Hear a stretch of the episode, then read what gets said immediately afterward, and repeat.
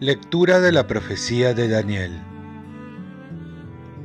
En aquellos días, Azarías se detuvo a orar y abriendo los labios en medio del fuego dijo, Por el honor de tu nombre, no nos desampares para siempre, no rompas tu alianza, no apartes de nosotros tu misericordia. Por Abraham, tu amigo, por Isaac, tu siervo, por Israel, tu consagrado, a quienes prometiste multiplicar su descendencia como las estrellas del cielo, como la arena de las playas marinas. Pero ahora, Señor, somos el más pequeño de todos los pueblos. Hoy estamos humillados por toda la tierra a causa de nuestros pecados.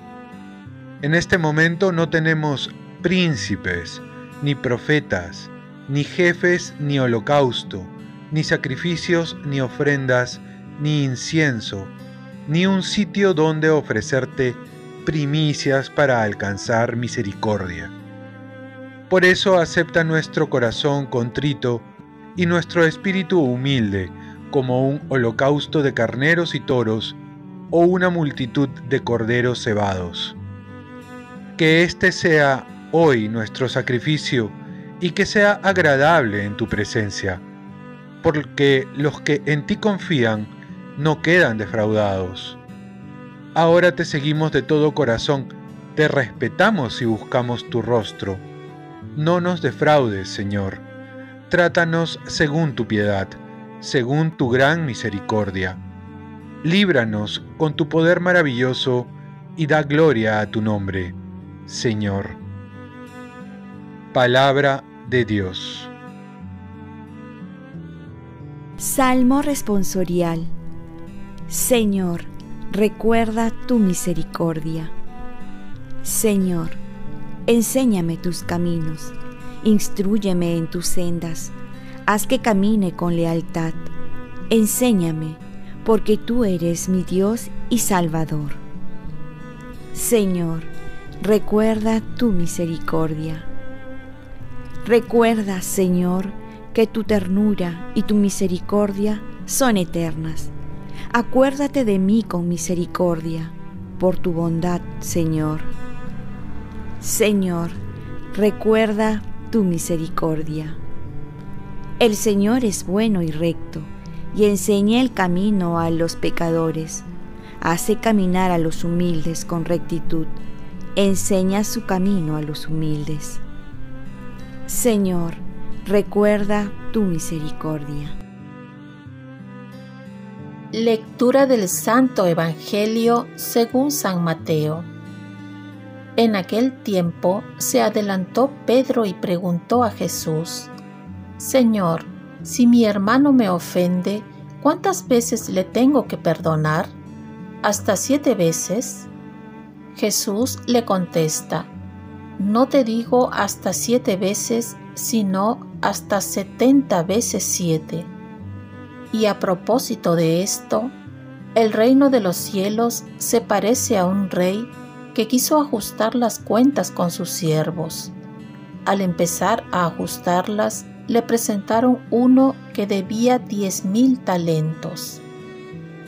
Como no tenía con qué pagar, el Señor mandó que lo vendieran a él con su mujer y sus hijos y todas sus posesiones y que pagara así.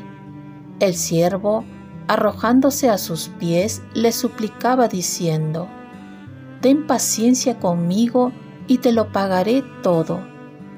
El Señor tuvo lástima de aquel siervo y lo dejó marchar, perdonándole la deuda.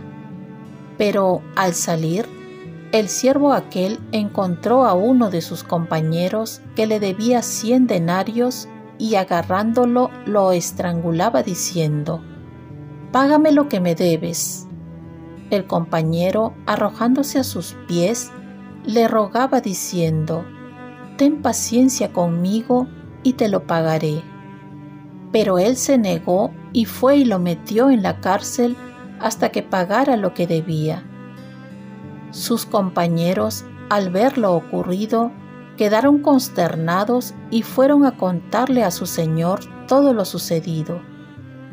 Entonces el Señor lo llamó y le dijo, Siervo malvado, toda aquella deuda te la perdoné porque me lo pediste. ¿No debías tú también tener compasión de tu compañero como yo tuve compasión de ti? Y el Señor, indignado, lo entregó a los verdugos hasta que pagara toda la deuda. Lo mismo hará con ustedes mi Padre del cielo, si cada cual no perdona de corazón a su hermano. Palabra del Señor. Paz y bien, perdonar tantas veces como Dios nos perdona. Quizás también nosotros nos hemos preguntado, ¿hasta cuántas veces debo perdonar? La respuesta se encontraría en otra pregunta. ¿Cuántas veces Dios me ha perdonado? El camino del perdón no es fácil, pero tampoco es imposible. Por ello Jesús nos pide que perdonemos porque es posible con su ayuda y nos presenta esta parábola del Señor que perdonó a su empleado mucho y éste no pudo perdonar a su compañero una insignificante suma comparado con lo que se le perdonó. Jesús nos presenta los motivos por qué debemos perdonar y uno de ellos es porque Dios nos perdona mucho y lo hace siempre. Debemos tomar en cuenta cuánto nos perdona Dios, considerar que estamos en deuda con Él y esta deuda se paga perdonando a otros. La parábola hace referencia de cuánto nos ha perdonado. Si somos conscientes de la gravedad del pecado y la pena que nos corresponde, entonces nos sería más fácil perdonar. Pero muchas veces nos olvidamos de la deuda y la misericordia que Dios nos tiene para con nosotros. Por ello, también nos es difícil perdonar. El Salmo 103 nos dice, Dios no nos trata conforme a nuestros pecados, ni nos paga según nuestras maldades. De esta manera también nosotros debemos tratar a los demás, porque bien nos recuerda el Padre nuestro, perdona nuestras ofensas como también nosotros perdonamos a los que nos ofenden. El ser perdonados depende del perdón que damos a los demás.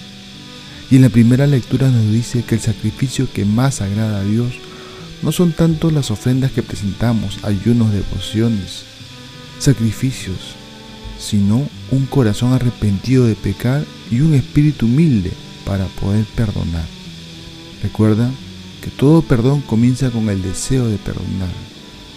Y así Dios también nos perdonará mucho. ¿Cómo estás perdonando? Oremos. Virgen María, ayúdame a perdonar como Dios me perdona.